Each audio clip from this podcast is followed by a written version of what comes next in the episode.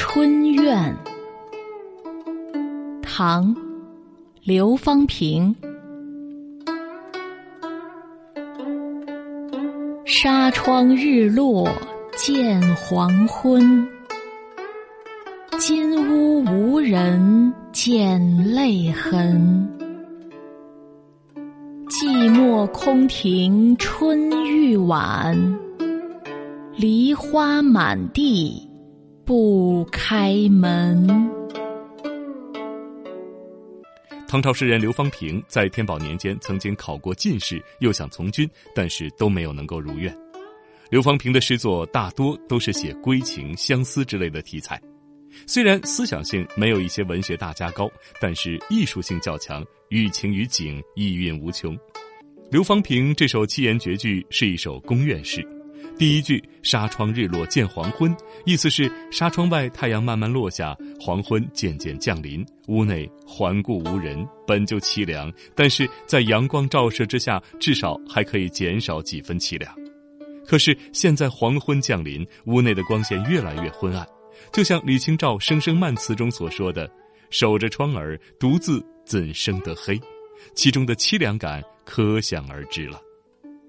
第二句“金屋无人见泪痕”点出了主题。金屋引用的是汉武帝“金屋藏阿娇”的典故，表明所写的地方是与人世隔绝的深宫，写的人是深宫里的少女。无人见泪痕可能有两重含义：一是因为独处一室无人作伴而不禁落泪；二是身处孤寂的环境中，纵然落泪也没人看见，更无人同情。而“泪痕”二字。可见已经落泪多时了。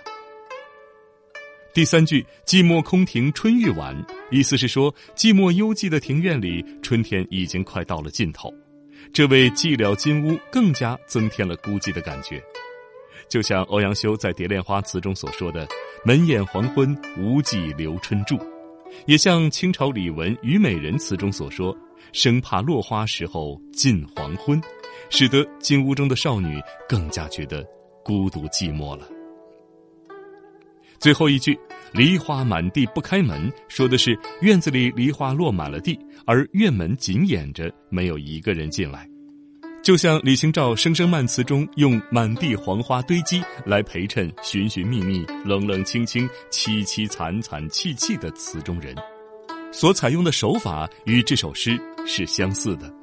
这首诗让我们感受到美人迟暮、青春易逝的感慨。